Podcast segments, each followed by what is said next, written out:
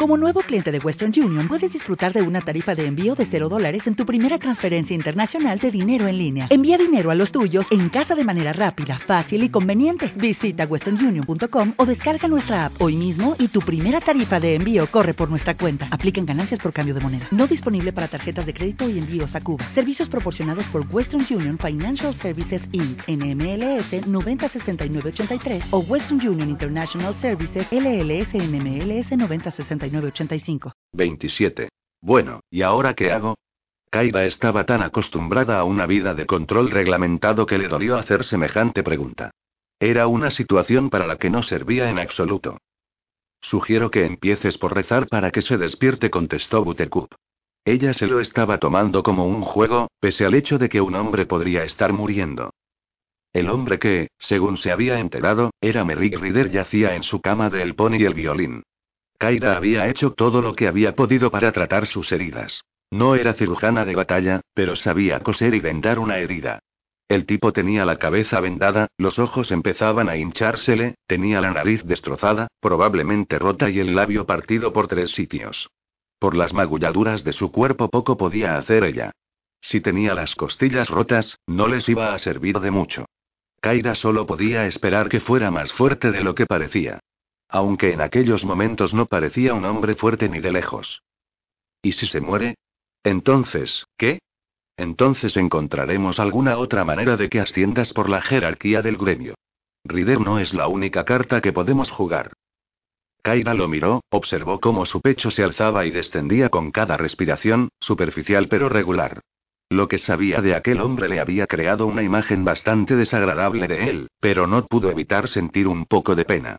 Se había educado en el templo de otoño, la habían entrenado para ser una luchadora incomparable, pero también una defensora de los débiles e indefensos.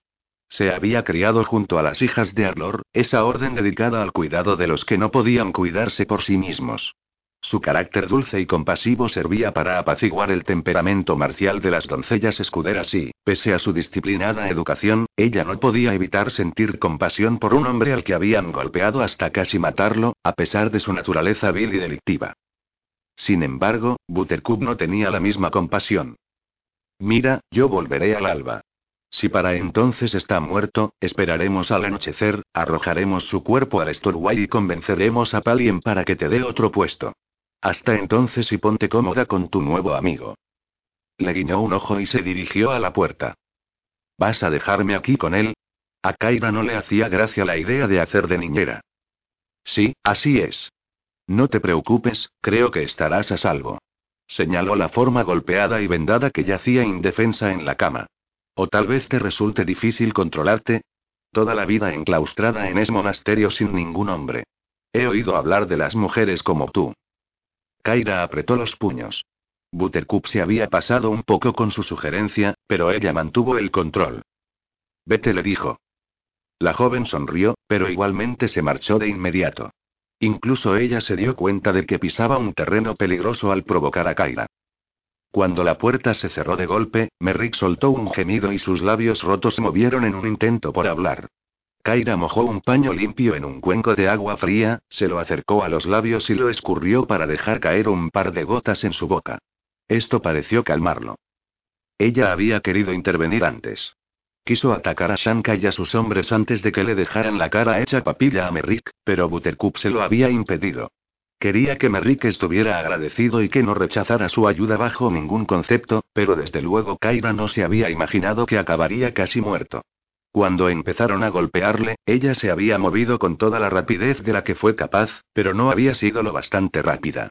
La única conexión que tenían con el círculo interno del gremio estaba bailando en el filo de una espada y podía caer en el olvido en cualquier momento. Si Merrick no podía ayudarla a tener éxito en su misión, ¿cuánto tiempo podría tardar en que le concedieran una audiencia con los poderes que estaban detrás del gremio?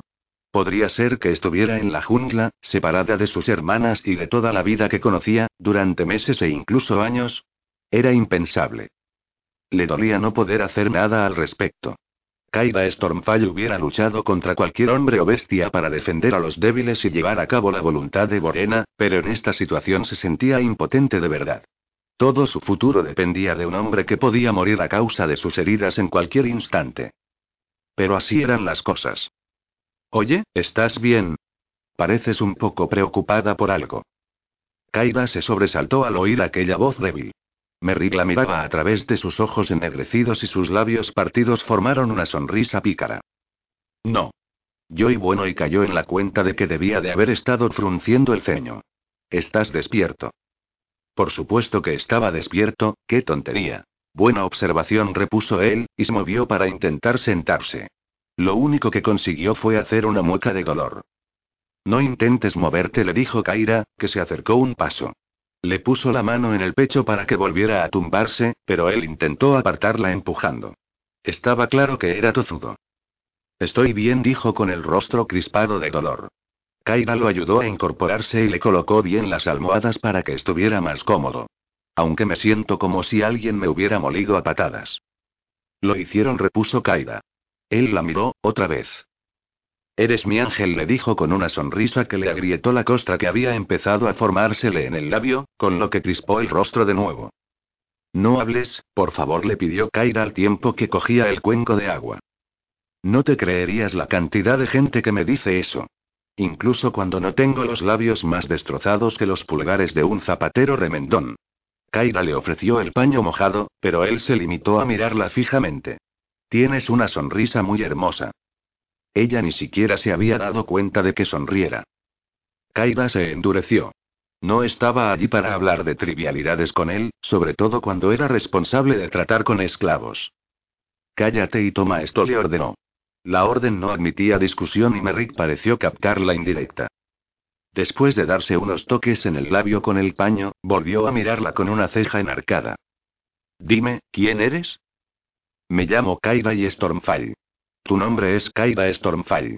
Pero claro, y ya no eres Stormfall. Kaira, tienes mi eterno agradecimiento. ¿Tienes por costumbre rescatar a hombres vulnerables por la calle? Palien me envió para asegurarme de que no te hicieran daño. Y estuviste a punto de lograrlo. Torció el gesto al moverse para intentar ponerse más cómodo. Al fin pareció encontrar una posición que le dolía menos. Tengo que decir que su gusto en guardaespaldas ha mejorado muchísimo últimamente. Tienes suerte de que llegara cuando lo hice. Aunque hubieras tenido mucha más suerte si Buttercup me hubiese dejado intervenir antes. Querida, está claro que tuve suerte de que por lo menos llegaras. Sonrió. De pronto Kaira se sintió cohibida al darse cuenta de que lo estaba mirando fijamente. De repente tuvo ganas de hacerle daño, pero también de devolverle la sonrisa y e incluso de agradecerle el cumplido. De modo que Palien me ha enviado una guardaespaldas. Qué considerado. Merrick se movió para apoyarse y pasó las piernas por encima del borde de la cama. Kaira se acercó para ayudarle y él se volvió a mirarla. Otra vez esa sonrisa. Muy cerca. Ella retrocedió un paso. ¿Te importaría traerme un espejo, Ángel? Me gustaría echar un vistazo a los daños. Señaló su maltrecho rostro con un gesto. Kaira recorrió la habitación con la mirada. Ella casi no tenía necesidad de espejos, solo los utilizaba antes de las ceremonias para asegurarse de que su atuendo de gala luciera lo mejor posible, bruñido hasta que relucía, que la espada estuviera a la altura adecuada en la cadera, que tuviera la capa puesta de manera correcta. Pero, en fin, vio un espejo de mano en el estante y se lo pasó a Merrick. Él aguardó un segundo, como si no estuviera seguro de querer verlo. Luego lo sostuvo frente a la cara y se contempló al principio con repugnancia, luego con aceptación y finalmente con aprobación. Supongo que podría ser peor. En cuanto te laves no tendrás tan mal aspecto, dijo Kaida. ¿Puedes tenerte en pie? Solo hay una forma de averiguarlo, supongo. Dejó el espejo en la cama y extendió los brazos para que ella lo ayudara. Kaida tiró de él, que se puso de pie con vacilación. Respiró con fuerza entre dientes, pero consiguió mantener el equilibrio.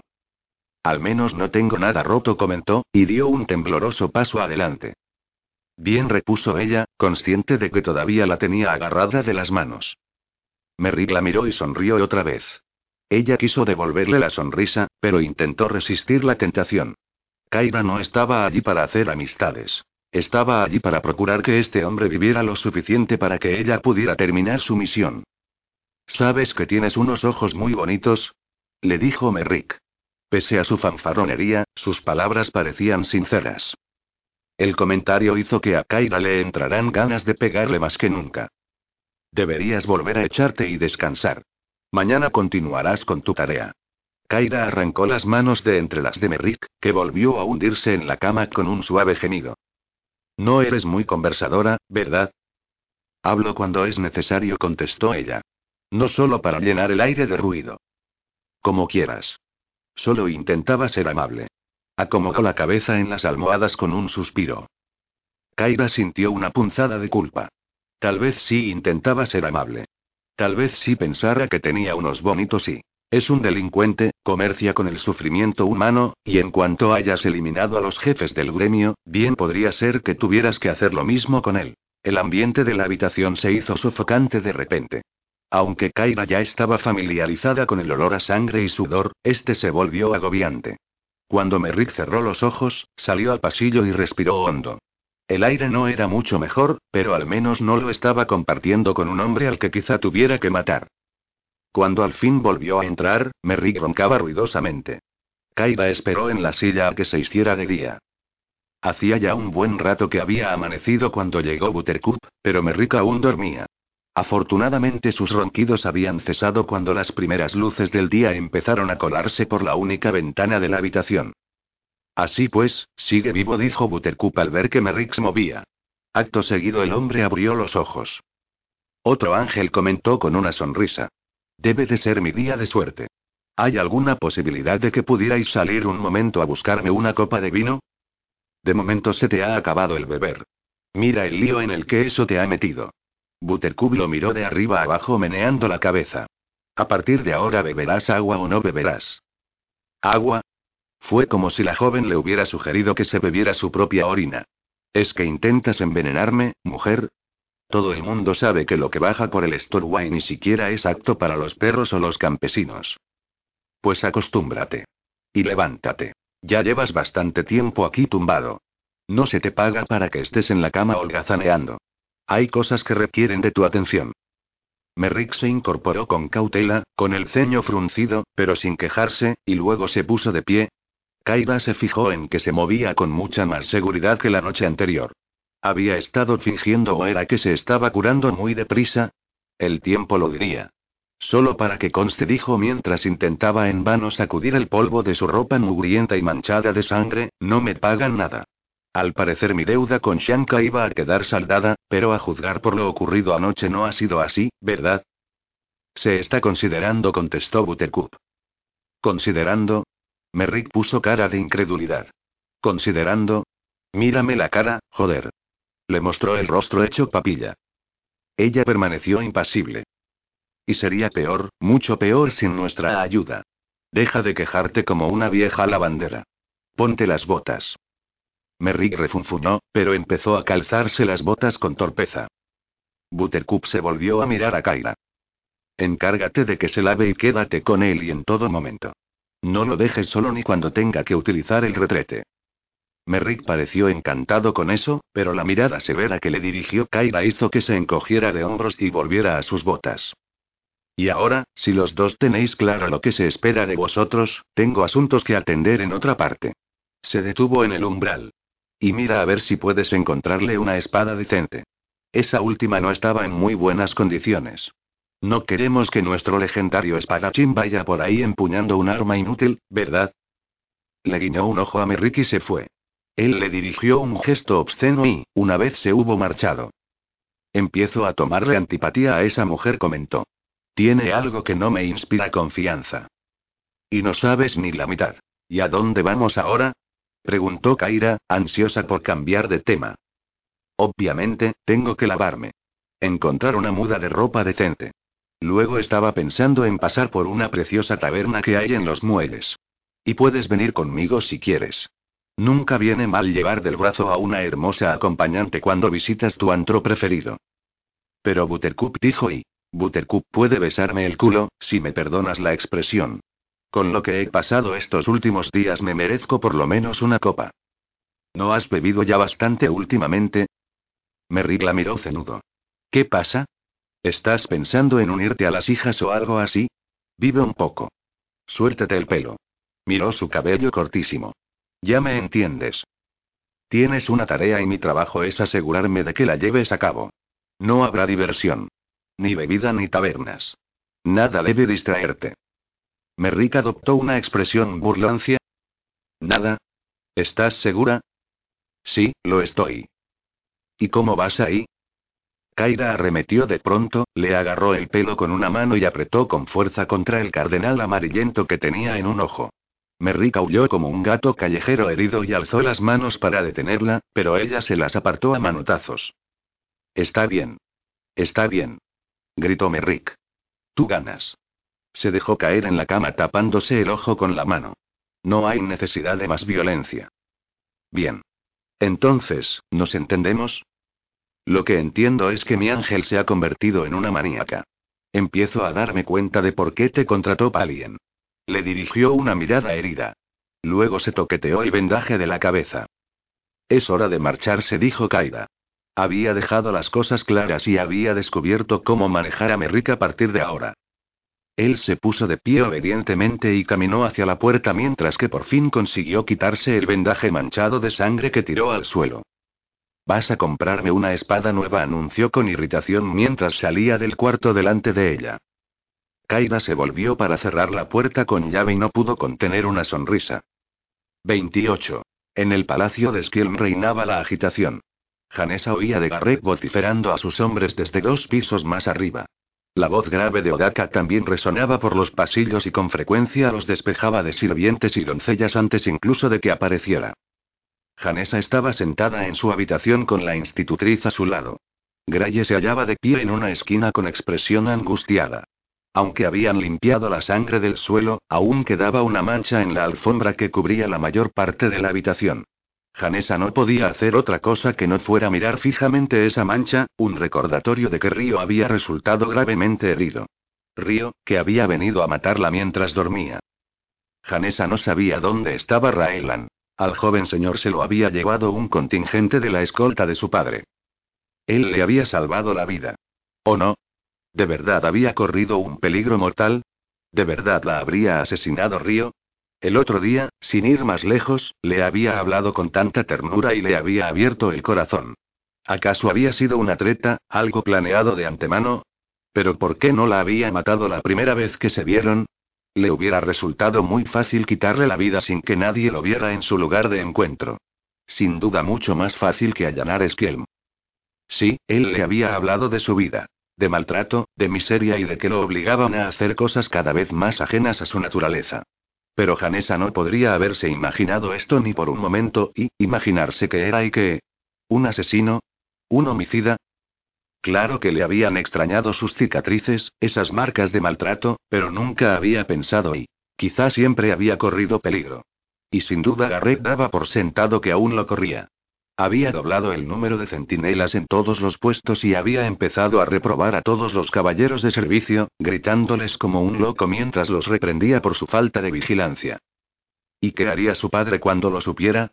El rey estaba batiéndose para salvar los estados libres.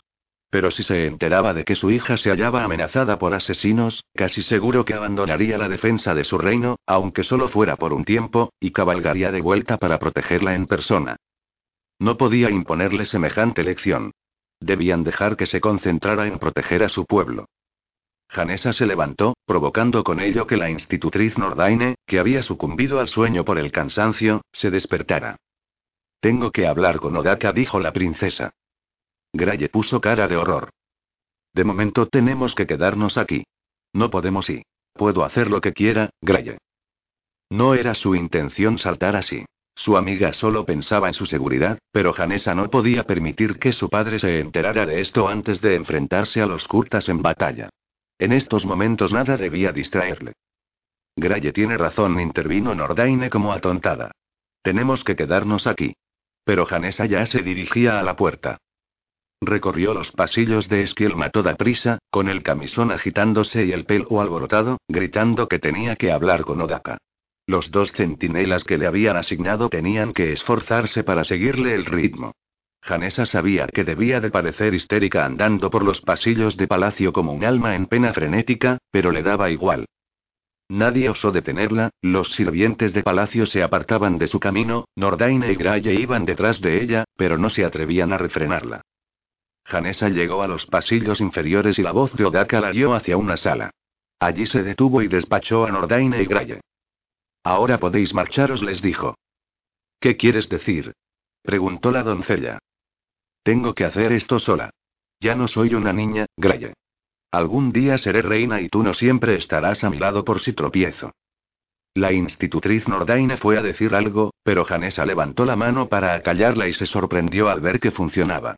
Las dos mujeres la dejaron frente a la puerta. Se armó de valor para enfrentarse a Odaka y abrió la puerta, pero, antes de poder expresar sus deseos al regente, que no había que contarle a su padre lo del atentado contra su vida, se detuvo en seco. Odaka no estaba solo. La baronesa Isabelle Magrida miró a Janessa con expresión un tanto divertida cuando irrumpió en la sala. Su hijo León complementó el gesto de su madre con una sonrisa maliciosa que asomó a un lado de su boca. Majestad dijo Odaka, y le hizo una reverencia cuando entró. La baronesa inclinó la cabeza con una genuflexión y León le hizo una leve inclinación, como si el esfuerzo fuera demasiado grande. Janessa se los quedó mirando a los tres un momento, sin estar segura de cómo proceder. Quería decirle a Odaka que lo sucedido en palacio debía mantenerse en secreto, al menos por ahora, pero no delante de la baronesa y su hijo. Aquello no les concernía y era seguro que carecían de discreción. El regente fue el primero en romper el silencio. Estaba tranquilizando a nuestros invitados, explicó. Esquielm es un lugar seguro, el más seguro de la ciudad. Isabelle no parecía convencida. Sin embargo, se permitió que un asesino penetrara en sus defensas, regente. De no haber sido por Lord Raelan podrían haber asesinado a la princesa. Si la habitación de mi hijo hubiera estado más cerca, ahora el asesino estaría muerto en lugar de haber escapado en la noche. Se volvió a mirar a Janessa aparentando compasión. ¿Y cómo estáis, querida?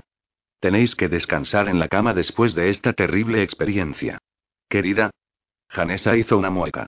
Si hay algo que mi hijo o yo podamos hacer por vos, por favor no dudéis en pedírnoslo. ¿Y qué haríais, baronesa? ¿Poneros una armadura, agarrar una alabarda y plantaros frente a mi puerta por la noche? Os agradezco mucho vuestra preocupación, dijo Janessa con una sonrisa casi tan falsa como la de la baronesa. Pero puedo aseguraros que estoy perfectamente. Si eso es todo, hay asuntos que debo discutir ahora con el regente. A Isabelle se le congeló brevemente la expresión, pero su máscara reapareció al cabo de un instante. Por supuesto, querida. Otra vez, querida. Para la gente como vos soy majestad. Vamos, León. Iremos a nuestras habitaciones a descansar y si podemos. Hicieron una reverencia y se marcharon. Janessa se volvió hacia Odaka de inmediato. ¿Se le ha mandado ya noticia a mi padre de los acontecimientos de esta noche? preguntó. El hombre frunció el ceño y dijo que no con la cabeza. Hemos estado asegurándonos de que el palacio era seguro, mi señora. Bien. Mi padre no tiene que enterarse hasta que los problemas en el norte hayan concluido. ¿Problemas? Janessa se dio cuenta de que daba la impresión de que su padre estaba solucionando alguna disputa diplomática sin importancia y no combatiendo en una guerra por la supervivencia misma del reino y las vidas de sus súbditos. Pero vuestro padre debe saberlo. Amon Tuga ha atacado dentro de la capital, dentro de su palacio, y contra su hija. El Elarim ha dejado claras sus intenciones, no mostrará clemencia, no se detendrá hasta que el rey y el linaje de los Mastragallos sean erradicados. No puedo ocultarle esto. Puedes y lo harás, Odaka. Esto no puede llegar a oídos de mi padre. No hay que distraerle en este momento crucial. De nuevo, no había sido su intención hablar en tono tan enérgico, incluso dictatorial, pero ya empezaba a salirle de forma natural. El regente no dijo nada. Janessa se preguntó si se habría pasado de la raya, pero recordó sus palabras. Y yo vivo para obedecer. Vuestro padre acabará enterándose. Y cuando sepa que se lo he ocultado y... Porque yo te lo ordené. Se lo has ocultado obedeciendo mis órdenes. Mi padre también debería aprender que si algún día tengo que gobernar se me debe permitir tomar decisiones. Si se entera de lo de este aspirante a asesino, enviará hombres de vuelta a la ciudad para protegerme, hombres que es necesario que estén combatiendo bajo la bandera de mi padre. La noticia le supondría una carga innecesaria. No puedo permitirlo. No voy a permitirlo. Odaka acabó asintiendo. Como deseéis, mi señora. Me encargaré de que no se envíe ningún mensaje hasta que los ejércitos de los Estados Libres se hayan enfrentado a la horda curta. Janessa se sintió calmada. Tenía el control. Estuvo a punto de darle las gracias a Odaka, pero logró contenerse. ¿Alguien ha sufrido algún daño? Aparte de Lord Raelan, quiero decir. Uno de los centinelas de palacio resultó herido, pero vivirá. A menos que arreglo estrangule por haber fallado. Por lo demás, solo Lord Raelan se tropezó con el asesino. ¿Y él cómo está? ¿Se recupera? Y en aquel preciso momento se abrió la puerta de la sala. Entraron dos centinelas y tras ellos lo hizo Lord Raelan, flanqueado por su propia escolta. Dos de los famosos lobos de la frontera de Baldor. Aquellos hombres entrecanos del norte no se despegaban de su joven protegido. Los tres hincaron la rodilla en el suelo e inclinaron la cabeza frente a Janessa. Majestad, dijo Raelan. Supe que estabais aquí. Me alegra ver que estáis bien. Algo había cambiado en él, algo que hizo que Janessa en cierto modo se complaciera al verle y comprobar que estaba ileso. Levantaos, Lord Raelan, por favor. Él y sus hombres obedecieron y ella vio la magulladura amarillenta que el hombre tenía en la mandíbula donde Río lo había golpeado. ¿Estáis bien, espero? Lo estoy, mi señora. Y aún mejor al veros a salvo. Janessa escudriñó su rostro con preocupación. Vuestras heridas y... No es nada. Las he sufrido peores en el patio de entrenamiento.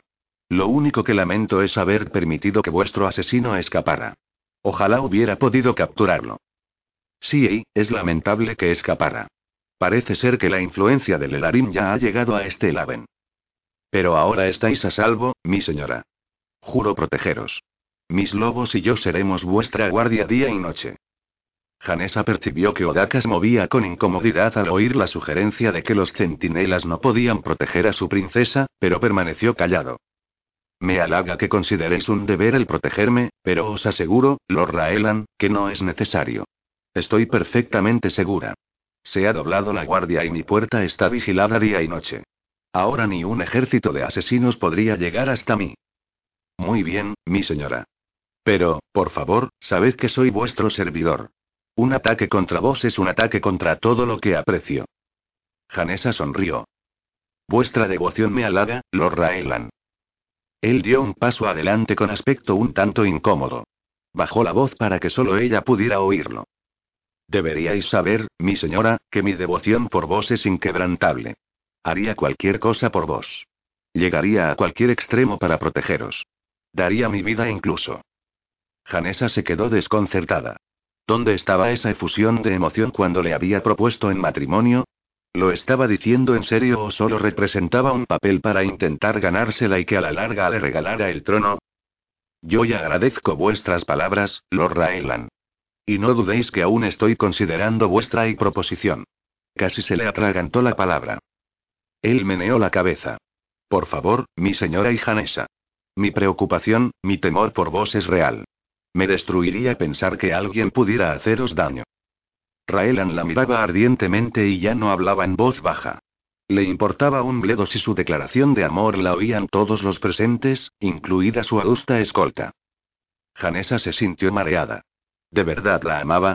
¿Era eso lo que ella esperaba? ¿Que le abriera el corazón de esa manera? Resultaba abrumador. Estaba indecisa ante todas aquellas miradas que aguardaban su respuesta. ¿Debía aceptar su proposición de matrimonio ahora, delante de Odaka y de los hombres de Raelan? Gracias. Fue lo único que logró decir. Bajó la mirada y se dio cuenta de que aún llevaba el camisón. Logró esbozar una sonrisa incómoda con la comisura de los labios, giró sobre sus talones y se dirigió a la puerta. Regresó a su dormitorio a toda prisa con la cabeza bullendo de agitados pensamientos. Contuvo las lágrimas y lamentó que su padre no estuviera allí. Él sabría qué hacer, él le diría qué hacer. Pero lo cierto era que ya se lo había dicho. Su deseo era que se casara con Raelan. En la puerta de su dormitorio había un centinela. Me han enviado para que monte guardia dentro de vuestra habitación, Majestad. Son órdenes del regente. Janessa se volvió contra él y su preocupación alimentó su furia como una chispa el fuego. ¿Y se supone que hay que vigilarme mientras duermo? Bramó fulminando con la mirada al hombre con coraza. Él emitió unos sonidos vacilantes, era evidente que no sabía qué hacer. El caballero no podía dejar de cumplir las órdenes del regente ni ignorar la ira de su princesa. Janessa se sintió culpable. Aquel hombre no le había hecho nada. Su arrebato había sido inaceptable. Bueno, pues quédate aquí afuera, gritó, abrió la puerta de un empujón y la cerró dando un portazo al entrar. Entonces brotaron las lágrimas. Janesa logró contener los sollozos, conservar su dignidad. Algún día tendría que gobernar aquellas tierras, aquella ciudad, y una reina débil sería peor que no tener reina. En aquel momento percibió que algo acechaba en las sombras en el rincón opuesto de la habitación. Aunque resultaba casi imperceptible en la penumbra, supo que la figura temblaba en la oscuridad. Janesa podría haber gritado, podría haber huido por la puerta, pero no lo hizo. De algún modo lo sabía y él se dejó ver, con la capucha bajada y el rostro entonces visible a la luz de la vela. Ese rostro marcado y aún así hermoso. La princesa corrió hacia él, que avanzaba tambaleándose y pudo sujetarlo entre sus brazos. Notó el calor febril de su cuerpo, su piel húmeda, la fina capa de sudor que lo cubría. Se agarraba el costado donde tenía una mancha carmesí en la ropa. Sus manos estaban llenas de sangre coagulada. Janesa lo llevó hasta la cama con cierto esfuerzo y él se dejó caer apretando los dientes, pero sin hacer ruido. Tenemos que parar la hemorragia, dijo ella mientras agarraba las sábanas de lino con el puño e intentaba en vano contener la sangre que le brotaba del costado. Janesa estaba llorando, pero él sonreía. Alzó la mano hacia el rostro de la joven y dejó que una lágrima corriera por su dedo manchado de sangre. Ella abrió la boca para hablar, pero, antes de que pudiera decir nada, la puerta de la habitación se abrió. Sé que dijiste que querías estar sola, pero no podía dormir. Garrett anda por todas partes dando gritos, dijo Graye mientras entraba. Me alegro de no ser y. Se detuvo y se los quedó mirando a los dos en la cama mientras se le iba el color de la cara. Janesa cruzó la habitación a todo correr y cerró la puerta de golpe antes de que a Graye se le ocurriera salir corriendo y le tapó la boca con la mano para evitar que soltara un grito de alarma. La princesa vio el miedo en los ojos de su amiga. Tienes que confiar en mí, Graye. Tienes que confiar en mí como nunca lo has hecho antes. La doncella volvió la vista rápidamente hacia el hombre tendido en la cama. Es amigo mío. Tienes que creerme. Nunca me haría daño. No podría. Janesa sabía lo difícil que debía resultar creerlo. Si quito la mano gritarás. Graye vaciló, pero dijo que no con la cabeza. Janesa retiró la mano. ¿Qué demonios está pasando? preguntó la joven con un susurro ronco. Ahora mismo no tengo tiempo de explicártelo. Lo único que puedo decirte es que está herido y que tengo que detener la hemorragia. ¿Me ayudarás? Graye miró al hombre tendido en la cama que se apretaba la sábana manchada de carmesí contra el costado, respirando con dificultad. Por supuesto, contestó. 29. Ella fue a buscarlo antes de amanecer, lo despertó cuando la luz gris de un día de otoño empezaba a filtrarse por los postigos. Esta vez no dijo nada, pero Ailian sabía lo que tenía que hacer. Se puso el hábito en silencio y ni siquiera se molestó en echarse agua en la cara antes de seguirla por la escalera de caracol hasta la base de la torre. En parte agradecía que aún no se hubiese levantado nadie más. Los últimos días se había sentido tan avergonzado que no se dejó ver en las áreas comunes, pues le incomodaba demasiado ver a cualquiera. Notaba que se reían a sus espaldas, lo señalaban con el dedo y susurraban entre ellos. Ahí va el idiota del refectorio. Ese es el que grita blasfemias gratuitas. Sí, he oído que se masturba como un loco antes de dormir y que luego llora en la almohada. William podía pasar sin el ridículo. Ya tenía bastante con lo que lidiar, tan fuera de lugar como se sentía en aquellos momentos. Los libros que leía ya no tenían sentido, las clases a las que asistía ya no resultaban instructivas y solo era cuestión de tiempo que lo echaran de la torre. Al menos entonces podría regresar a casa. Supondría cierta vergüenza, por supuesto, pero a Wailian no le importaba. Podía hacer frente a los comentarios sobre su fracaso. Pronto se desvanecerían. Luego podría ser escribiente o algún tipo de estudioso y establecerse, empezar una vida al margen de la esfera de la magia. Estaba del todo seguro de que no lo echaría de menos. Su maestra lo esperaba mientras él bajaba las escaleras. Afortunadamente, aquella mañana en particular no había desprecio en su mirada. Puede que siguiera pareciéndose a una gárgola maliciosa, carente de emoción, y seguía siendo aterradora, pero Lailian no tuvo la sensación de que hubiera una especial hostilidad dirigida hacia él. Simplemente se mostró indiferente. Gelredida atravesó las grandes puertas dobles antes de que él llegara al pie de la escalera y Wailian tuvo que esforzarse al máximo para seguirle el paso. No es que eso importara. Él tenía que ser su sombra silenciosa. El por qué quería que fuera con ella era un misterio. Él no podía contribuir con ninguna gran percepción de las cosas precisamente, aunque ahora ya sabía qué clase de cosas se dirigían a investigar. Era la tercera noche que lo llamaba. La primera había sido para investigar el espantoso cadáver destripado que le había hecho echar las entrañas por todo el suelo. La segunda fue después de que hubiera conseguido humillarse delante de Herdy, Bran y el resto de los estudiantes. Aquella noche ella había ido a buscarlo, lo había despertado de sus avergonzados sueños y lo había guiado a través de las calles hacia otra casa rodeada por los casacas verdes.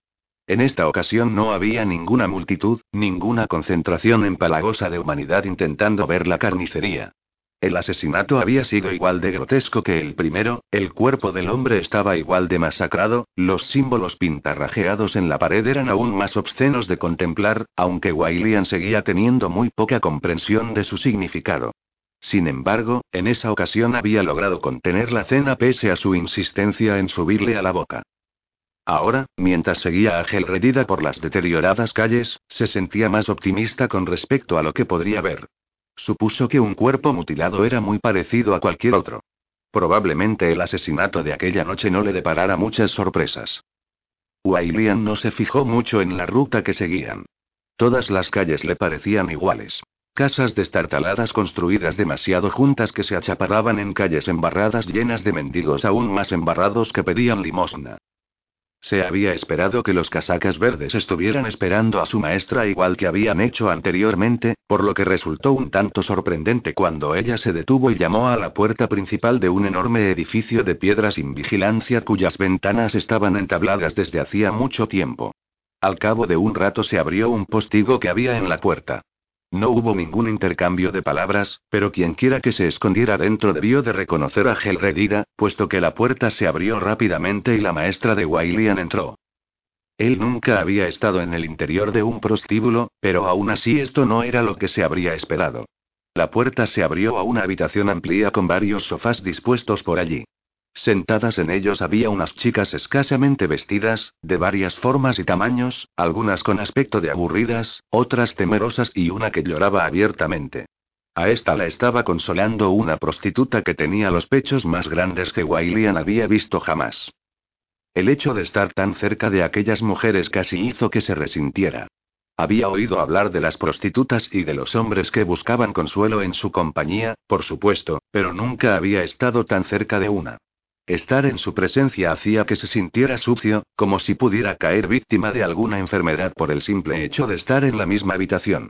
Una mujer anciana saludó a la magistrada Gelredida. Tenía el rostro muy arrugado y su aspecto era grotesco al ir pintada de forma llamativa igual que las otras putas. Era posible que hubiera sido deseable alguna vez, ahora resultaba difícil decirlo, la edad y una cicatriz amoratada junto a su ojo izquierdo hacía mucho que habían despedido con un beso a su belleza. ¿No se lo has contado a nadie? preguntó Gelredida. La prostituta enarcó una ceja pintada. ¿Tú qué crees? replicó. ¿Y estas? La bruja roja señaló a la veintena de chicas en distintos estados de desnudez. Ambas sabemos que aseguraría su silencio. Gelredida sacó una bolsa de la nada y Wailian oyó el revelador tintineo de monedas cuando la magistrada se la puso en la mano a la dueña del burdel. Está arriba, dijo la anciana prostituta. La puerta está abierta. El olor debería bastar para guiarte. Dicho esto, se alejó hacia otra habitación oculta por una gruesa cortina. Gelredina empezó a subir las escaleras y Wailian la siguió con prontitud porque no tenía el más mínimo deseo de quedarse a solas con aquellas mujeres de la noche. ¿Por qué aquí no hay casacas verdes, magistrada? preguntó cuando llegaron al rellano del primer piso. Es tal como lo quiero, contestó Gelredida. De esta forma podremos investigar la escena sin que nos molesten y reducir al mínimo el riesgo de que corra la voz. Pero ¿cómo podéis garantizar el silencio de esas y mujeres? Gelredida se detuvo, se volvió y miró a Wailian con una sonrisa irónica. Todos los hombres son fanfarrones por naturaleza y las mujeres de recursos casi siempre son unas cotillas y unas chismosas. Las prostitutas, sin embargo, aprenden a guardar silencio y siempre que el precio sea adecuado. Antes confiaría en la discreción de una prostituta que en la de cualquier otra persona de esta ciudad. Continuó andando por el pasillo. Wailian la siguió y, a medida que el sonido de los sollozos del piso de abajo se iba atenuando, un olor familiar empezó a inundar su olfato. El hedor a podredumbre, a cadáver, flotaba en el pasillo como si estuvieran a punto de entrar en una carnicería. Wailian se preparó para lo que estaba a punto de ver y Gelredida se metió por una puerta abierta. Había velas negras con relucientes llamas rojas, como las otras veces. Las paredes tenían los habituales símbolos siniestros, pero Wailian dirigió de inmediato su atención al cadáver. En esta ocasión, en lugar de estar extendido en el suelo, el cuerpo de aquella desafortunada prostituta estaba clavado en el techo y sus entrañas colgaban hasta acariciar el suelo como las ramas de un sauce. Wailian no tenía ni idea de cómo se las había arreglado el asesino para clavarla allí sin alertar a los demás ocupantes del burdel. Pero al fin y al cabo no estaban tratando con un asesino común y corriente. Este era un conjurador errante, un mago infame de lo más despreciable. A saber qué atroces trucos había utilizado para llevar a cabo su espantoso acto. Mientras observaba a la mujer cuyos ojos lechosos miraban al vacío, Wailian sintió una repentina punzada de vergüenza. En el piso de abajo había considerado a aquellas mujeres unas putas. Había pensado que eran viles e indignas de su compasión. Pero aquella mujer era apenas una niña, no mucho mayor que él. Una chica que tal vez tuviera sueños, que quizás había aspirado a algo más que a abrirse de piernas por dinero, pero ahora aquellos sueños habían muerto con ella. Y los habían matado de la forma más obscena. Deberíamos bajarla de ahí, dijo mientras Gelredida se ocupaba en examinar las paredes. De momento puede quedarse donde está. Dudo que llegue tarde a ninguna cita. Wailian se sintió invadido por una furia que brotó de su vientre. La humillación de los últimos días unida a la vergüenza de aquel momento parecían bullir en su interior. Tenemos que bajarla. exclamó en voz demasiado alta. Gelredida se volvió hacia él con el rostro crispado de irritación. Wailian se preparó para la diatriba, para los insultos y el ridículo, pero no llegaron. Los rasgos de la mujer se ablandaron y asintió moviendo lentamente la cabeza. Está bien. Utiliza eso. Señaló una silla que había en un rincón y acto seguido se volvió de nuevo hacia la pared y estudió los símbolos de cerca, aunque no tanto como para tocarlos. Wailian tomó la silla y la arrastró a través del charco de sangre de manera que las patas dejaron un rastro en las tablas del suelo hasta que estuvo situado debajo de la chica. Subió a la silla y agarró el clavo que sujetaba uno de sus pies al techo. Los dedos le resbalaban por la sangre coagulada que había en la cabeza del clavo y no conseguía asirlo bien. Se tiró de la manga hasta taparse la mano y así logró agarrar bien el clavo para tirar de él. Al fin salió junto con una lluvia de enlucido y la pierna de la chica cayó y quedó colgando inútilmente. Wailian utilizó la misma técnica con la otra pierna, con lo que el cuerpo de la muchacha se desplomó y quedó colgando de los brazos. Por suerte Wailian ya se había preparado y logró sujetar el peso de la chica, cuyas entrañas aún colgaban y le empaparon la toga de sangre. No le importó. Lo único que quería era bajarla de ese techo. Una semana antes aquello le hubiera revuelto el estómago, pero los acontecimientos recientes lo habían endurecido. Wailian tenía la sensación de que ya no era un niño. El cuerpo desangrado de la mujer era ligero como la muñeca de una niña y hasta él, débil como era, pudo aguantar su peso. Por fin logró sacar los clavos que le sujetaban las manos y la joven cayó sobre su hombro como un viejo saco vacío. William bajó de la silla y depositó a la chica en el suelo. Se arrodilló a su lado e intentó cerrarle los ojos, pero por mucho que lo intentó no pudo cerrárselos del todo. Ella seguía mirando a través de los párpados entreabiertos como si fingiera dormir, pero siguiera atisbando. Sin embargo, sus entrañas desparramadas y el tinte pálido de su piel hacían patente que no dormía.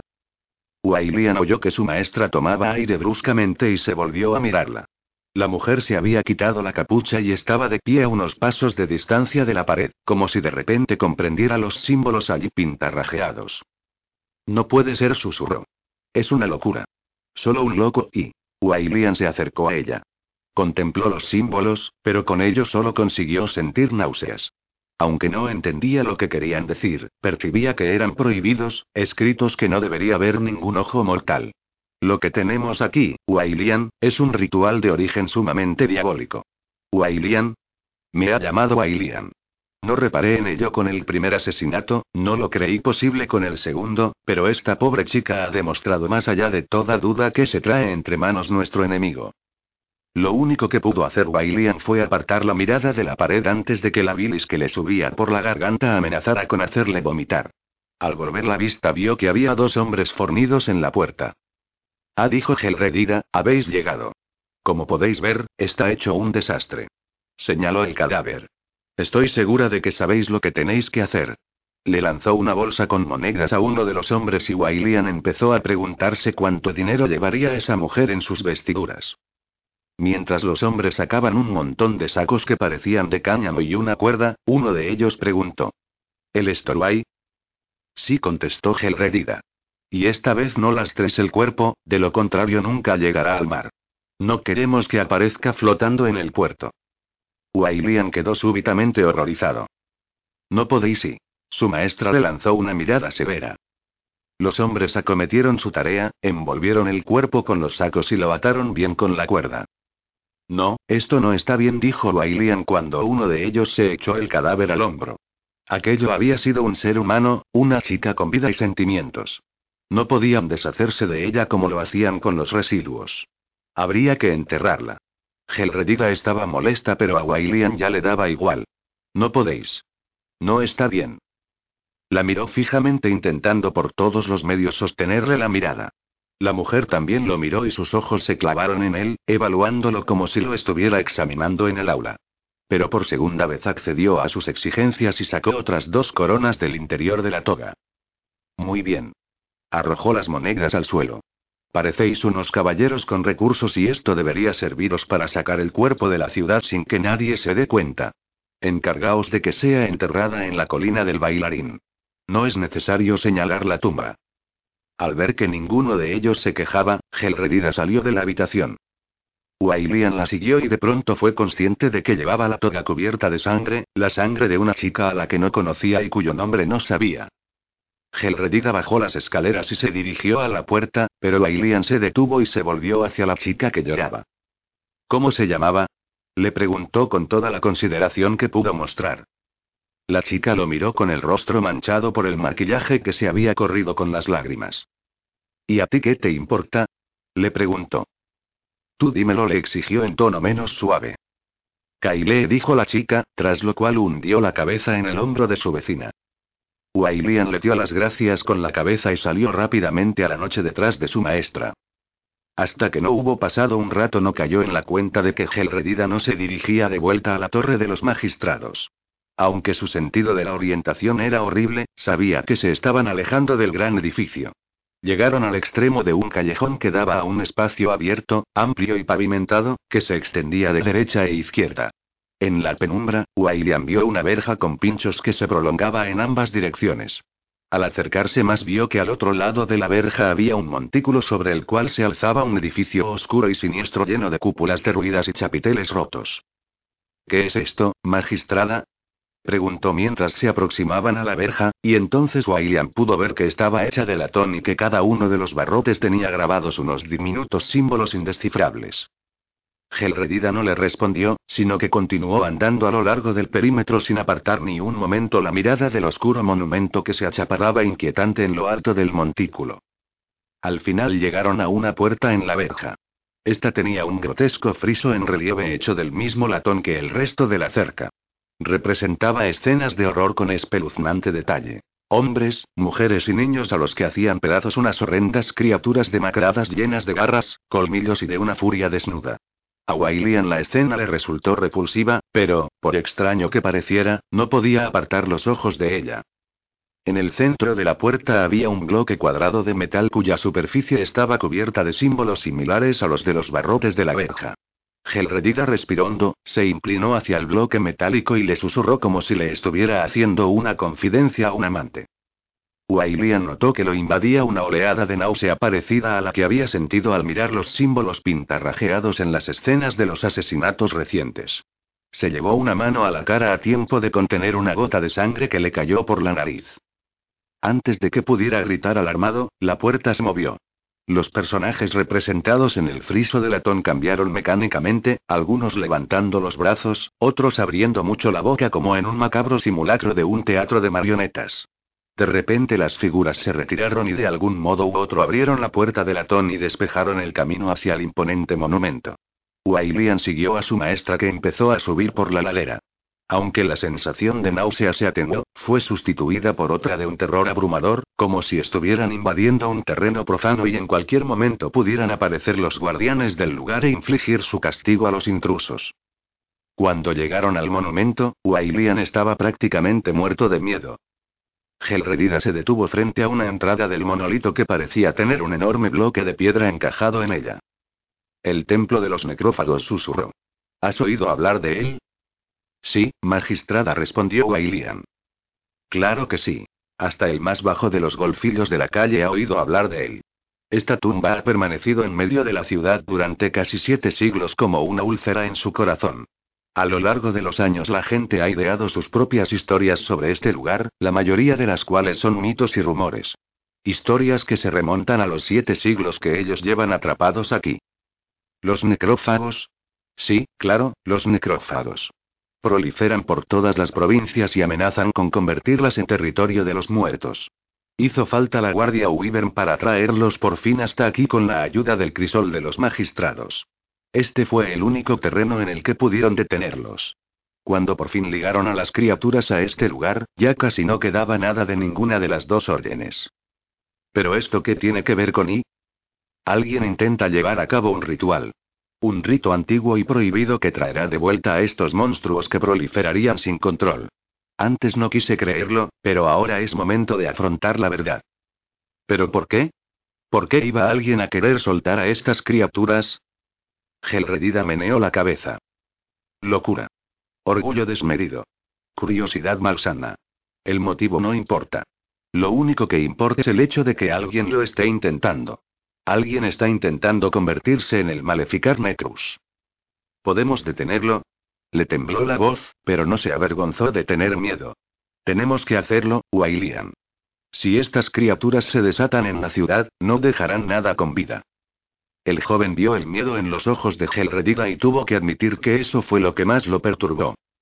Su maestra puso una mano sobre la enorme losa de piedra que tapaba la entrada como si buscara algo a tientas. Cuando estuvo satisfecha, asintió. Los celadores todavía están en su sitio. Aún no se han debilitado. Aún queda tiempo. Dicho esto, se dio la vuelta y se alejó del monumento, y Wailian la siguió de vuelta por el sendero y a través de la verja. Apenas oyó el chirrido del antiguo portal de latón cuando se cerró a sus espaldas, lo único que podía pensar era que si aquellos necrófagos podían infundir terror a la bruja roja es que debían de ser realmente dignos de temer. 30. Unas luces centelleantes iluminaban el barrio de la Corona por la noche. Los faroleros no solamente encendían las antorchas que había en los soportes, sino también miles de velas diminutas que había colocadas entre los parterres intrincadamente dispuestos y que bordeaban los senderos de mosaico. Los varios estanques y canales en miniatura que entrecruzaban el barrio estaban igualmente iluminados por miles de candeleros flotantes, cada uno de ellos con una llama brillante. Rat quedó asombrada al verlo y se imaginó que era un pájaro que miraba la escena desde lo alto, unas vistas cuya majestuosidad habría rivalizado con el cielo estrellado. Sin embargo, la distracción resultó demasiado breve mientras caminaba por los pulidos guijarros con su pandilla. Cruz estaba más callado de lo habitual, se mostraba incluso adusto mientras se dirigían de nuevo a la casa del comerciante. Steraglio tenía el mismo aire sombrío y taciturno de siempre y Burney iba paseando como si no tuviera ni una sola preocupación en la vida. Ella iba la última y volvía a preguntarse en qué se había metido. Iba detrás del grupo y podría dar media vuelta y desaparecer antes de que ninguno de ellos se diera cuenta de que ya no estaba. ¿Tan malo sería volver al tejado del toro? Sin el gremio, sin una pandilla, sin nada que llevarse a la boca. Sabía que Chirpy, Mix y Tidge se alegrarían de verla. Fender se burlaría de ella por haber fastidiado su gran oportunidad, pero Rack suponía que podría vivir con ello. Todo había parecido muy fácil cuando habían hablado de ello, antes de un robo de verdad, pero ahora las dudas la atormentaban.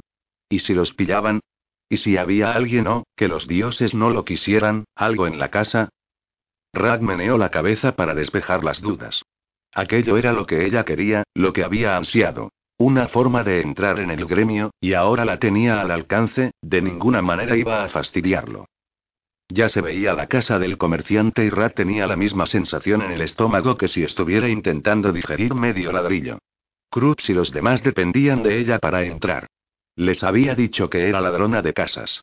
Obviamente no era ninguna ladrona de casas, pero lo mejor sería que aprendiera rápido. El otro día Esteraglio había estado dispuesto a acuchillar a esas dos viejas brujas y sabía que no dudaría en acuchillarla a ella de base de bien si no encontraba la mercancía. Cuando estuvieron más cerca de la casa, Esteraglio y Burney se separaron. Sin decir ni una palabra apagaron todas las velas y faroles que bordeaban el camino y sumieron las inmediaciones en la oscuridad mientras que Krups y Rack seguían hacia la verja de hierro con pinchos que rodeaba la casa. Bueno, aquí estamos, Suez. ¿Estás lista? No, estoy cagada de miedo. Ella dijo que sí con la cabeza. Muy bien, pues toma esto. Se abrió el abrigo y sacó lo que Rag había aprendido que era una barreta. Era una barra metálica de unos 60 centímetros de largo que se iba aplanando hacia el extremo, el cual estaba doblado para abrir cosas haciendo palanca. En este caso la ventana del piso de arriba. La tomó de manos de Cruz, se la enganchó en el cinturón y él le sonrió y le guiñó un ojo, se volvió hacia la verja de pinchos, se agarró a ella y se afirmó. Rack se subió a su espalda, le colocó un pie en el hombro y se impulsó para saltar por encima de los pinchos de lo alto de la verja y caer hábilmente al otro lado. No perdió el tiempo. No estaría bien que los demás saltaran la verja y se la encontraran aún en la puerta principal preguntándose cómo demonios iba a subir al primer piso. El lateral de la casa estaba revestido de una prominente mampostería y no le costó nada meter los dedos entre las piedras, agarrarse al mortero que se desmenuzaba y trepar por el lado con suma facilidad. Llegó al primer piso en un santiamén, cada vez con más confianza en la facilidad con la que se movía. Dio un paso hacia el alféizar de la ventana y se permitió echar un vistazo abajo. Fue un error. Normalmente no le hubiera importado, estaba acostumbrada a correr por los tejados, pero lo que le dio miedo fue ver las barras puntiagudas que la esperaban abajo. Se asustó tanto que perdió pie en el alféizar, un pequeño resbalón que en el suelo no hubiera significado nada, pero que allí, a por lo menos una docena de pies de altura, hubiera sido fatal. Se dejó llevar por el pánico y tanto se agarró a la jamba de la ventana y a los ladrillos que estuvo a punto de romperse las uñas. Notó un tirón en el cinturón y al bajar la mirada vio que la barreta se soltaba y caía al suelo. Rebotó en el pavimento con un estrépito tremendo. Rack se quedó allí colgando unos momentos. Esperando a que alguien saliera de ver a qué venía tanto alboroto. Vio a los muchachos en las sombras de abajo, inmóviles, todos alerta por si había alguna señal de movimiento, igual que ella, pero no la hubo. Vamos, Rack, no pierdas el control. Abre la puta ventana y entra. Alargó el brazo con cautela y buscó a tientas la base de la ventana, rezando y rezando para que estuviera abierta y no necesitara la palanca. Tiró, notó que la ventana cedía un poco y se permitió sonreír. Tan fácil como cortarle el monedero a un muerto otro tirón y la ventana se abrió lo suficiente para que pudiera entrar. Rack se subió a ella, se agarró al marco y deslizó primero las piernas y luego el resto del cuerpo a través del hueco. Había entrado. Dentro estaba oscuro, más oscuro que la noche, y pasó un tiempo hasta que se le adaptó la vista. Incluso después de haber esperado lo que le pareció una eternidad seguía sin ver más allá de unos pocos pasos por delante. Que te quedes aquí quieta no va a mejorar las cosas. Empezó a moverse buscando la puerta. Lo hizo silenciosa como la muerte mientras toda clase de preguntas empezaban a pasársele por la cabeza. ¿Y si el comerciante estaba allí? ¿Y si resultaba que sí tenía un perro? Un perro grande con unos dientes jodidamente grandes. Llegó a la puerta, la abrió un poco y esperó aguzando el oído por si oía alguna señal de hombre o bestia. Como no oyó nada, bajó por las escaleras tan aprisa como pudo e hizo girar el pomo de la puerta principal. Pero la puerta no se abrió. Miró con más atención y vio el gran ojo de una cerradura que la miraba como una boca enorme que se reía. ¿Y qué te esperabas? A través del vidrio de colores de la puerta vio que los otros tres habían logrado saltar la verja y estaban esperando al otro lado. Esperando a que ella los dejara entrar. Rag miró a su alrededor desesperadamente buscando una llave. Había una cómoda y rebuscó en los cajones apartando papeles, un catalejo, un abrecartas, unos grandes tarugos de madera que a saber para qué coño servían y toda clase de porquería, pero ni rastro de ninguna llave. En el vestíbulo había dos pares de botas y Raglas volvió del revés, más desesperada con cada respiración que daba, pero seguía sin encontrar la llave. Si tenía que buscarla por toda la maldita casa, podría estar allí toda la noche. Eso les sentaría de maravilla a los tíos que estaban plantados fuera como malditos limoneros. Se quedó en el vestíbulo sintiendo cómo la invadía el pánico, sintiendo cómo brotaban las lágrimas. Entonces la vio, plateada y reluciente, colgada de un gancho de la pared por una cadena. Maldita llave. Casi partió la cadena cuando la agarró para sacarla del gancho, la metió en la cerradura y esperó y deseó que encajara. Cuando giró el cerrojo, Rack soltó el aire que había estado conteniendo durante sabían los dioses cuánto tiempo. Cruz abrió la puerta de un empujón casi antes de que ella hubiera tenido tiempo de abrirla. Muy bien, Switch dijo mientras pasaba por su lado rápidamente seguido de cerca por Burney. ¿Querías despertar a todo el jodido vecindario? Le dijo Esteraglio blandiendo la barreta que se le había caído a Rat, tras lo cual subió por las escaleras detrás de los otros dos y dejó que ella cerrara la puerta. Mientras los seguía, los oyó trabajar, moviendo muebles, examinando cajones. Creía que habías dicho que estaría aquí, dijo Krups con un ronco susurro en la oscuridad. Debería estar aquí, joder, repuso Esteraglio. Coles me dijo que estaba debajo de la cama del comerciante. Ahí debajo no hay nada más que un puto vacín. ¿Dónde está, jodido imbécil? Rack se detuvo en lo alto de las escaleras porque no tenía ningún deseo de meterse entre dos hombres que se peleaban. Vigila la puta boca, dijo Esteraglio, y por un resquicio de la puerta la joven vio que había detenido su frenética búsqueda y estaba mirando fijamente a Krups. ¿O qué? Replicó Krups. Él también había interrumpido la búsqueda y llevó lentamente la mano derecha hacia el interior de su abrigo. Eh, muchachos. La voz de Burney pareció sonar demasiado fuerte en la casa oscura, pero Rax se sintió aliviada al oírla. ¿Es esto lo que estáis buscando? Tanto Esteraglio como Krups corrieron a la habitación que estaba registrando Burney. Sí, dijo Krups. Muy bien, amigo. Al menos hay una persona con la que puedo contar. Rack se acercó a la puerta de la habitación y los vio a los tres junto a un cofre enorme. Bien, agárralo, Burney, y larguémonos de aquí. Burney se inclinó y logró rodear todo el cofre con los brazos, pero cuando intentó levantarlo no se movió. Cruz y Esteraglio se quedaron mirando y sus expresiones de alivio pasaron a ser de preocupación mientras su colega jadeaba y resoplaba, tirando y empujando el cofre con todas sus considerables fuerzas, pero esa cosa se negaba a moverse. ¿Estará clavado? Dijo Burney al fin mientras se desplomaba encima del cofre. Mierda. exclamó Esteraglio, que se fue a un rincón de la habitación dando fuertes pisotones, furioso.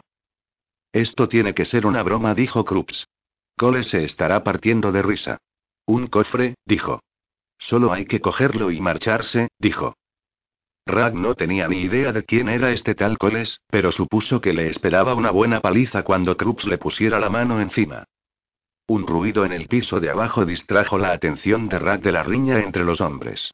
Se volvió, bajó un escalón y se detuvo en seco. El pomo de la puerta estaba girando. Viene alguien. Susurró. Lo dijo lo bastante alto como para silenciar a los muchachos.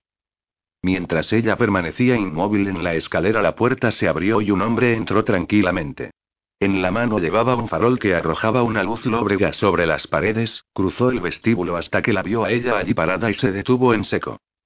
Rag y el hombre se miraron mutuamente. A la luz del farol ella vio que llevaba una chaqueta magnífica cosida a mano, un ancho fajín que sujetaba su generosa circunferencia y unos pantalones ceñidos a sus gordos muslos, tal como era el estilo en las zonas más ricas de la ciudad. El hombre le sostuvo la mirada y luego sonrió lentamente. ¿Qué tenemos aquí? Preguntó con voz grave y sonora. ¿Has encontrado algo interesante, querida? Rag abrió la boca para contestar, pero antes de que tuviera ocasión de hacerlo, Krups y Esteraglio salieron de entre las sombras y agarraron al hombre. Debía de haber otra escalera en cualquier parte de la casa y se las habían arreglado para bajar con sigilo y acercarse al mercader desde una habitación que había a un lado.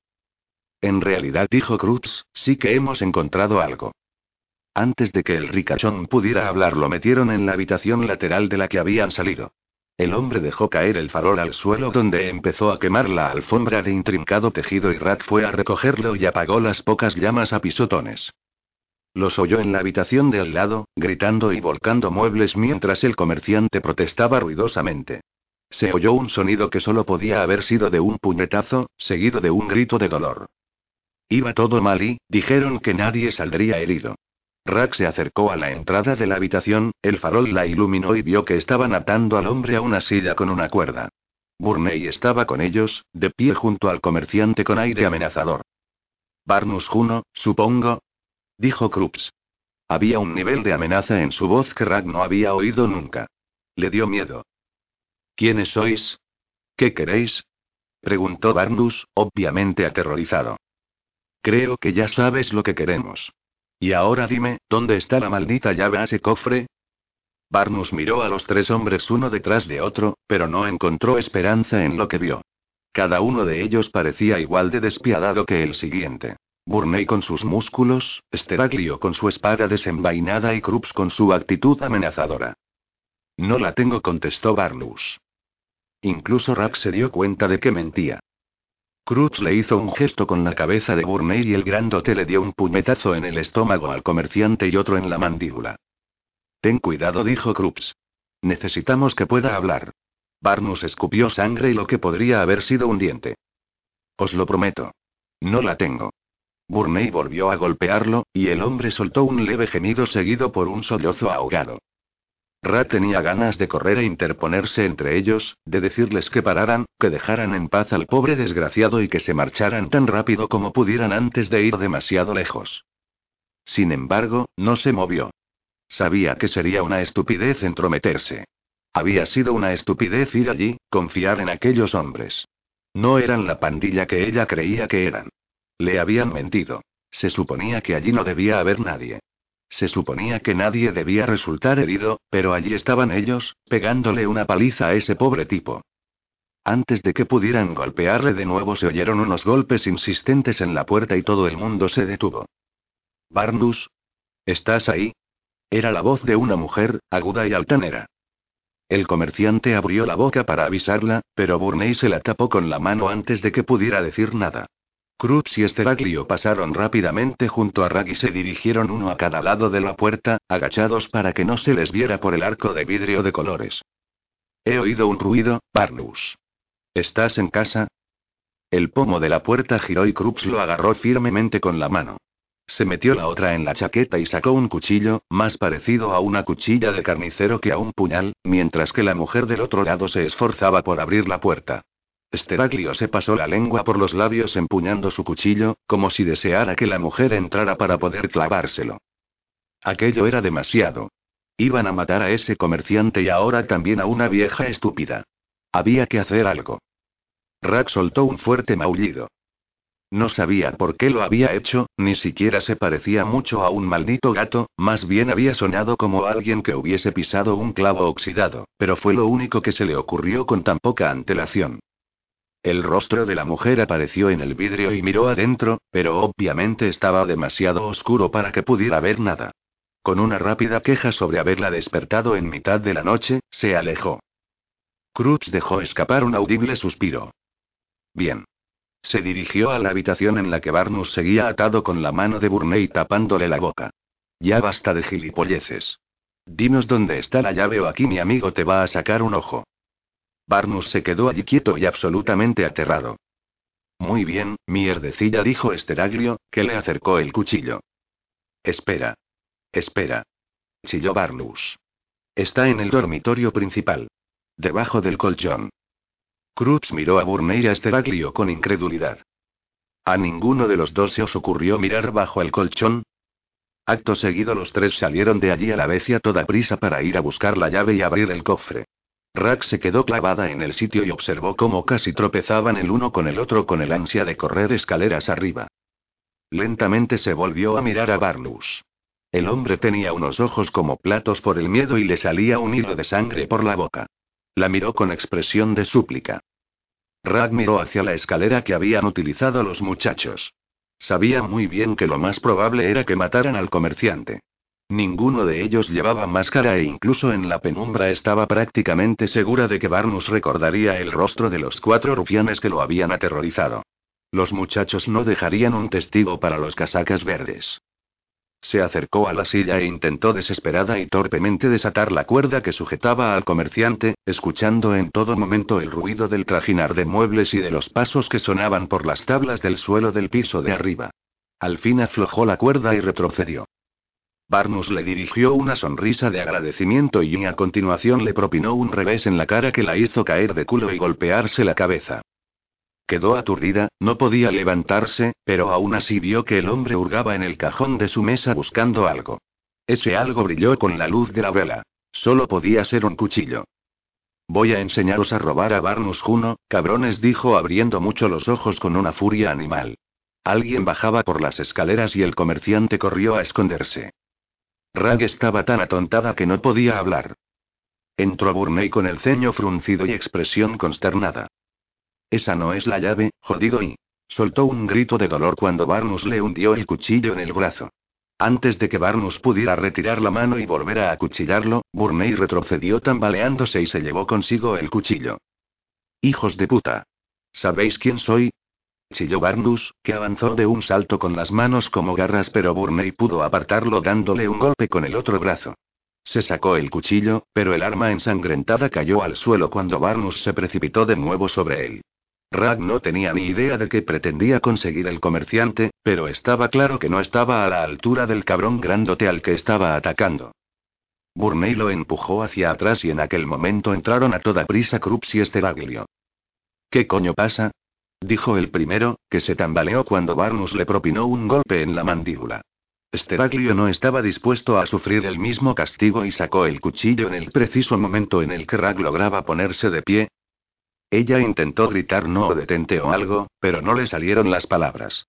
Esteraglio había apuñalado a Barnus tres veces, en el pecho, en el abdomen y en el muslo, antes de que el comerciante se diera cuenta de que lo habían alcanzado.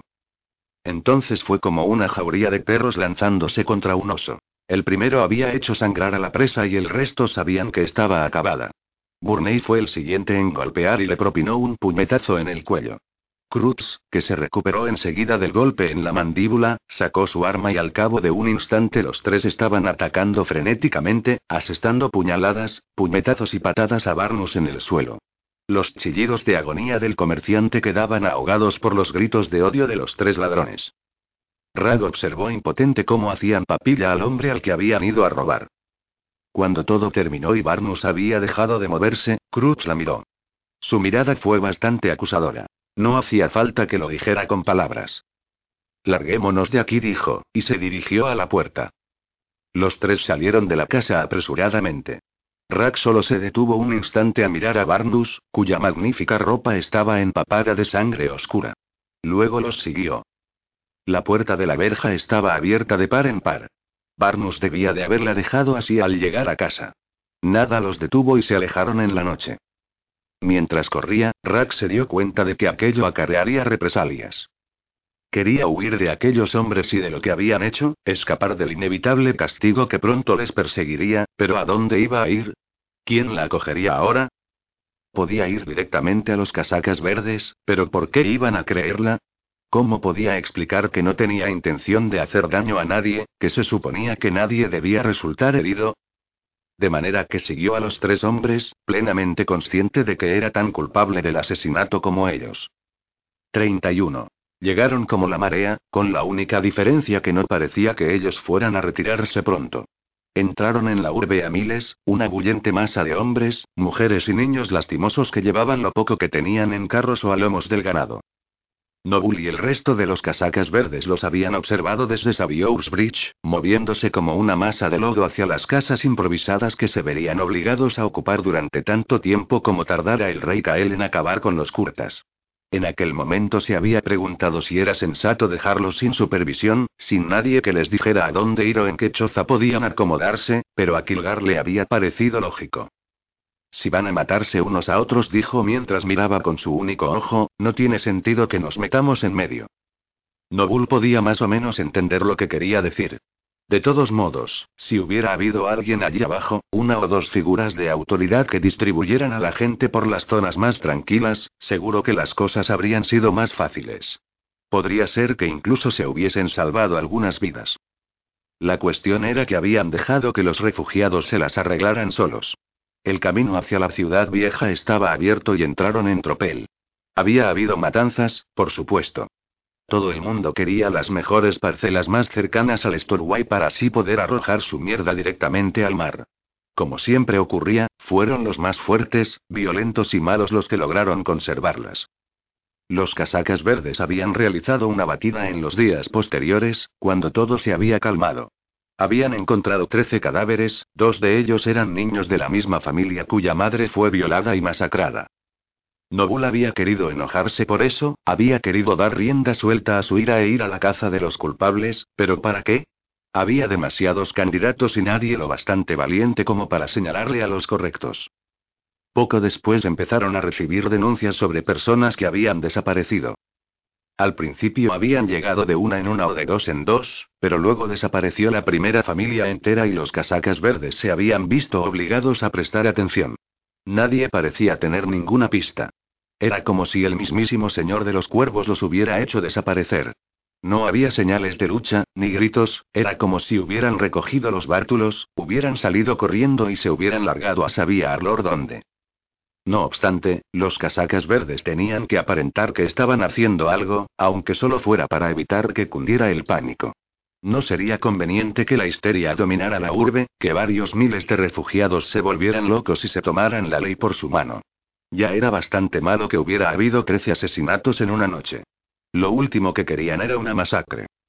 Los casacas verdes tuvieron que dispersarse mucho, de modo que patrullaban en parejas. Cada pareja se ocuparía de una calle y de manera aleatoria echaría puertas abajo a patadas, registraría casas, efectuaría arrestos, aunque eso rara vez ocurría, sencillamente porque no había espacio en la cárcel de la ciudad. De ese modo todo el mundo podía ver que estaban tomando medidas con respecto a las denuncias, que hacían algo para ayudar, para obligar a salir al elemento criminal. Noble sabía que en realidad era una pérdida de tiempo. Los delincuentes eran incontables, e incluso la gente común y corriente, los granjeros, comerciantes y artesanos, estaban recurriendo al robo, al atraco y al timo solo para poder alimentarse ellos y sus familias. De manera que Nobul entró en la urbe con una intensa reticencia y con Denby a su lado. El muchacho había demostrado que no servía de mucho en una pelea, pero sin duda había dejado patente que era leal, y en la guardia Anbar no había otro al que Nobul prefiriera tener guardándole las espaldas. Además, durante los pocos días que llevaban echando puertas abajo, lo peor que se habían encontrado fue a una madre furiosa que les gritó que trajeran a un boticario para su bebé enfermo. Ellos habían hecho todo lo posible para calmarla, pero sin éxito. Al final se habían retirado y la dejaron allí. Nobul había sentido una punzada de culpabilidad, pero no era la única mujer que tenía un bebé enfermo, y las hijas de Arlor estaban haciendo todo lo que podían para atender a los enfermos y hambrientos. De todas formas, ¿qué podían hacer los casacas verdes? Entonces, ¿qué crees que es? preguntó Denny mientras recorrían una calle ruinosa. ¿Qué creo que es el qué? Repuso Nobul, que hacía todo lo posible por no pisar los excrementos de los que estaba sembrado el camino. Daba la impresión de que lo único que había cambiado en esas calles antes de que las hubieran despejado era que casi toda la mierda de perro había sido reemplazada por la de los humanos. El lugar a donde van estas personas desaparecidas. Nobul encogió sus anchos hombros. Que me aspen si lo sé. Pero sí sé que poner patas arriba estas casuchas no va a ayudarnos a encontrar la respuesta. En eso estoy completamente de acuerdo, dijo Denji. Estos últimos días se había mostrado muy locuaz, ofrecía su opinión sobre por qué deberían estar buscando a delincuentes de verdad y no a fantasmas en la noche. No le había servido de nada y Kilgar se había limitado a recordarle las virtudes de obedecer órdenes sin cuestionarlas, puesto que eso podría evitar que terminara con el labio hinchado. Aquello hizo callar por fin a Denji. ¿Quieres saber lo que creo? La verdad es que no contestó Nobul sin sentirse culpable por la inmediata expresión decepcionada del muchacho. Por mucho que Denby le hiciera sonreír a veces, había un momento y un lugar para sus teorías descabelladas. Siguieron bajando por la calle y Denny se volvió a mirar a Nobul con cara de resignación. ¿Qué me dices de esta? Señaló una puerta que había elegido al azar. Es tan buena como cualquier otra, repuso Nobul. Tú primero. ¿Por qué yo? Siempre soy yo. Está bien, vamos a echarlo a cara o cruz. Denny buscó una moneda. Cruz dijo Nobul mientras el chico mandó la moneda dando vueltas por el aire. La atrapó entre la palma y el dorso de la mano y echó una mirada. Mierda, dijo. Nobul se permitió sonreír. Denny afirmó las manos a ambos lados de la puerta y le pegó una patada. La madera se astilló, pero no cedió del todo. Con una segunda patada la puerta se abrió de golpe hacia adentro. El muchacho se precipitó al interior y Nobul lo siguió con el arma desenvainada. Que nadie se mueva en nombre del rey Kael, gritó Denji. Nobul vio que solo había un hombre en la casucha. Sus rasgos flacos mostraban miedo y dirigió la mirada a un cuchillo corto que tenía en la mesa, pero sin duda se lo pensó mejor. Aquel lugar apestaba, desprendía un hedor rancio a descomposición y Nobul se asombró de que aquel hombre hubiera conseguido soltar tanta peste en el corto espacio de tiempo que llevaba allí. Echó un vistazo superficial a la habitación. No parecía haber nada inadecuado, pero el tipo no dejaba de mirar a su alrededor con desesperación, como un animal acorralado. ¿Tu nombre? Pardo contestó el hombre. Ibar Pardo de Briarlock. De Deldrun, ¿eh? Está a un largo camino del norte. ¿A dónde se suponía que iba a ir si no? Denby asintió con la cabeza. ¿Estás tú solo, no, Ibar? Sí. No tengo familia digna de mención. ¿No tienes familia, o no tienes a nadie digno de mención? ¿Sabes por qué estamos aquí, Ibar? Noble tuvo que admitir que, aunque Denny era una mierda en combate, sin duda sabía mostrarse autoritario cuando quería. Bueno, y supongo que es por lo de la gente desaparecida, ¿no? Así es, la gente desaparecida, Ibar. ¿Qué sabes de ello? El hombre miró a Nobul y luego otra vez a Denny, como si fuera una liebre intentando calcular qué sabueso iba a desgarrarle el cuello primero. Yo no sé nada. De verdad, no sé nada. Denny dejó que su respuesta flotara en el aire. A veces era mejor no decir nada y dejar que sudaran un poco. En ocasiones se preguntaban qué era lo que sabías, se preguntaban si sabías algo que no les estabas diciendo y luego te lo contaban de todos modos. Ibar no dijo ni una palabra. Al fin Denby asintió. Está bien. Si registramos este lugar, Ibar, ¿encontraremos algo que no deberíamos encontrar? No, señor. Aquí no hay nada. Bien.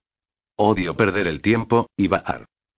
No vio que Denny ya casi había terminado, pero aunque no le gustaba pasar mucho tiempo en aquellas casuchas, había algo que lo inquietaba. Quizá fuera ese olor, o la expresión culpable que había adoptado Ibar en cuanto se dio cuenta de quiénes eran. Aguarda un minuto, dijo cuando Denny daba la vuelta para marcharse. Se acercó a un cofre que había en un rincón y sobre el que dos moscas zumbaban sin cesar. ¿Qué hay aquí dentro? preguntó al tiempo que levantaba la tapa con el pie. Es mío gritó Ibar cuando Nobul reveló lo que había en el cofre. Estaba lleno de comida. Alguna de ella podrida, la mayoría pasada, pero al fin y al cabo era comida. Pan, salchichón, carnes secas, una bolsa de patatas en las que había más grillos que tubérculo, unas manzanas más arrugadas que el escroto de un anciano y una cabeza de cerdo con los ojos aún intactos. Es mío, gritó otra vez Ibar caminando hacia el cofre, pero Demni le dio un empujón. ¿Cuánto tiempo hace que lo tienes? Preguntó arrugando la nariz ante el repentino hedor que impregnó la minúscula habitación. No tiene nada que ver con vosotros. Es todo mío. Está todo podrido, joder. Podrías haber alimentado a tres familias con esto. Es mío. Denny le propinó un revés en la cara a Ibar. El hombre retrocedió tambaleándose y las lágrimas afluyeron a sus ojos. No vio que volvía a mirar el cuchillo que había en la mesa y que poco a poco se aplacó e incluso retrocedió un paso. Bueno, ¿y ahora qué hacemos? Preguntó Denny, que se estrujó la nariz para mirar en el interior del cofre. No hay mucho que podamos hacer, respondió Nobul. No podemos empezar a repartirla, solo conseguiríamos que la gente enfermara. Denny se volvió hacia Ibar. La gente se muere de hambre y tú dejas que todo esto se pudra. Casi estoy por hacértelo comer todo, aquí mismo, ahora. Ibar puso cara de miedo y una lágrima le saltó por el párpado y le corrió por la mejilla. Ya no servirá de nada, dijo Nobul. Vamos, ya me he hartado de esta peste. Salió al aire libre y Denny fue detrás. Tendríamos que haberle dado una paliza, comentó el chico mientras caminaban de vuelta hacia la ciudad. Nobul le dijo que no con la cabeza. ¿Para qué? ¿Para darle una lección? El pobre tipo ya tiene bastante con lo que lidiar. Puede que todos estemos igual dentro de poco. ¿Y qué se supone que significa eso? Significa que podría ser que tuviéramos a varios miles de jodidos curtas enojados llamando a nuestra puerta dentro de unas cuantas semanas. ¿Y qué estamos haciendo al respecto? No, el rey va a enfrentarse a ellos en Kelburfen. Lo hará cualquier día de estos, incluso podría ser hoy. En cuanto les haya dado una paliza, las cosas volverán a la normalidad. No estés demasiado seguro. No importa cuántos caballeros, arqueros y comida tengas, siempre puede haber algo que vuelva la batalla en tu contra. Nobull se dio cuenta de que Denny quería discutir, pero ambos sabían quién poseía más experiencia en la guerra. Esto no tiene sentido, dijo el chico cuando ya llevaban un rato bajando por la calle. Volvamos al cuartel. Mataría por una copa. Cualquier otro día Nobull le habría dicho no. Cualquier otro día hubiera cumplido con su deber, no por miedo a lo que pudiera hacer Kilgar, sino porque era eso lo que lo mantenía ocupado, lo que le mantenía ocupada la mente. Sin embargo, aquel día todo parecía una mierda. Aquel lugar, el hedor que desprendía y los rostros lastimeros de todos los que vivían allí. Si es que se podía llamar vida aquello. Asintió y sonrió. Obviamente no se esperaba que Nobul accediera. Dime, ¿dónde crees que están los refugiados desaparecidos? Preguntó Denny mientras se encaminaban de regreso por Saviour's Bridge. Nobul tuvo que admirar su persistencia. No lo sé, respondió. Pero estoy bastante seguro de que echar abajo las puertas de los barrios bajos no va a servir para que encontremos a los culpables. ¿Por dónde empezarías tú entonces? ¿Por dónde crees? Si el gremio no sabe lo que está ocurriendo es que no lo sabe nadie. Son las suyas las puertas que hay que echar abajo. Pues buena suerte. Denny sonrió ampliamente. Pero asegúrate de hacerme saber el día que decidas enfrentarte a esos locos hijos de puta, y yo me aseguraré de estar en una guardia distinta. El chico tenía razón. El gremio tenía ojos y oídos en todas partes y untaba muchas manos en los casacas verdes. Era una línea de investigación peligrosa y lo más probable era que el cabrón entrometido que decidiera investigar acabara con un cuchillo entre las escápulas. Siguieron andando y Nobul se dio cuenta de que Dennis moría de ganas de que le preguntara. De acuerdo, continúa. ¿Cuál es tu teoría? La sonrisa del muchacho se agrandó. Es curioso que preguntes. ¿Sabes lo de esos asesinatos? ¿Y quién no? Todo está relacionado. Los asesinatos que hemos visto, esos pobres desgraciados mutilados por toda la ciudad y, son solo el comienzo. Es como si estuvieran practicando, si quieres decirlo así. Los locos que están haciendo esto son los mismos que han hecho desaparecer a los refugiados. Nobul enarcó una ceja. ¿Y cómo lo han conseguido? Son conjuradores, ¿no? Todo es magia. Denny movió los dedos frente a él como si quisiera hacer aparecer algo de la nada. Nobul sabía perfectamente que el chico a duras penas lograba hacer aparecer el pis en su polla sin ayuda, de modo que la magia hubiera supuesto un verdadero desafío. Está bien, dijo Nobul, que se las arregló para sonreír. Había sonreído unas cuantas veces últimamente, y casi todas habían sido por cosas que dijo Denji. Tú acuérdate bien de lo que te digo. Cuando al final todo salga a la luz verás que estas dos cosas están relacionadas. Te lo digo yo. El cuartel ya casi estaba a la vista cuando Denji vio a dos casacas verdes por delante, apoyados sin hacer nada contra una tosca choza de madera. Ahí están Platt y dijo al tiempo que levantaba la mano para saludarlos, pero ellos no lo vieron porque aparecieron dos figuras de entre el gentío que pasaba que atrajeron su atención. Aquella pareja tenía algo que hizo vacilar a Nobul. No sabía decir de qué se trataba, solo era una sensación en su interior, pero suficiente para interrumpir a Demi antes de que pudiera gritar, y se lo llevó a un lado de la calle para observar. Uno de los recién llegados era un hombre delgado, de estatura media, con una pelambrera castaña. Por su forma de actuar, Nobur supo que daba muestras de confianza. Era imposible saber si eso significaba que era un luchador o que se estaba echando un farol, pero en cualquier caso llevaba una espada al costado. Sonreía a los dos casacas verdes, con los que charlaba con relajada familiaridad y estaba claro que le gustaba hablar. Sin embargo, e incluso desde aquella distancia, Noble vio que tenía una serie de magulladuras en la cara. Estaba claro que a alguien no le había gustado lo que tenía que decir últimamente. La segunda era una mujer, alta y hasta escultural. Mantenía la cabeza agachada, como si intentara pasar desapercibida, pero con su cabello rubio cortísimo y sus rasgos llamativos no resultaba fácil. A pesar de sus intentos por parecer insignificante, era evidente que tenía unos hombros muy musculosos y la cintura fina. El cuerpo de un guerrero. Aquella pareja tenía algo extraño y Nobul lo sabía. ¿Son amigos tuyos? Le preguntó a Denny sin apartar la mirada de aquellos cuatro. El guapo con el rostro magullado hizo una broma y los casacas verdes se rieron, pero la mujer no. ¿Platt y Firby? Sí, hace siglos que los conozco. A Firby van a nombrarlo sargento dentro de poco. ¿Por qué? ¿Qué pasa? Nobul no respondió. Definitivamente pasaba algo, y si esperaba lo suficiente y ahí estaba, un monedero pasó de la mano del dandy a la de uno de los casacas verdes mientras todos seguían riendo. ¿Ves eso? preguntó Nobul, casi dispuesto a dirigirse hasta allí y preguntar qué coño se traían entre manos. ¿El qué? dijo Denji. Un soborno. ¿Y qué carajo te importa? Muchos compañeros lo hacen. Nobul se enojó de repente. Muchos compañeros lo hacían, pero eso no implicaba que estuviera bien. El hecho de que fuera tan fácil comprar a los casacas verdes era el motivo de que el gremio proliferara en la ciudad. Por eso él se había visto obligado a pagar dinero por protección durante años, porque no tenía a nadie a quien recurrir. Por eso había gente desaparecida, porque los casacas verdes tenían demasiado miedo o las manos demasiado bien untadas para investigar quién estaba involucrado en realidad. Por eso había muerto su hijo y, no, su hijo no había muerto por eso, ¿verdad? Su hijo había muerto porque él era un cabrón frío, duro y acosador. Sí. Muchos compañeros lo hacen, dijo Nobul, que sintió desvanecerse su ira. Siguió observando mientras terminaban la conversación y el hombre se despidió de los dos casacas verdes. Él y la mujer desaparecieron entre el gentío y durante un minuto Nobul consideró seguirlos. Dio un paso adelante, pero de repente se oyó un aullido, un grito que se alzó por encima del bullicio de la calle. Denny se volvió. ¿Qué día mí?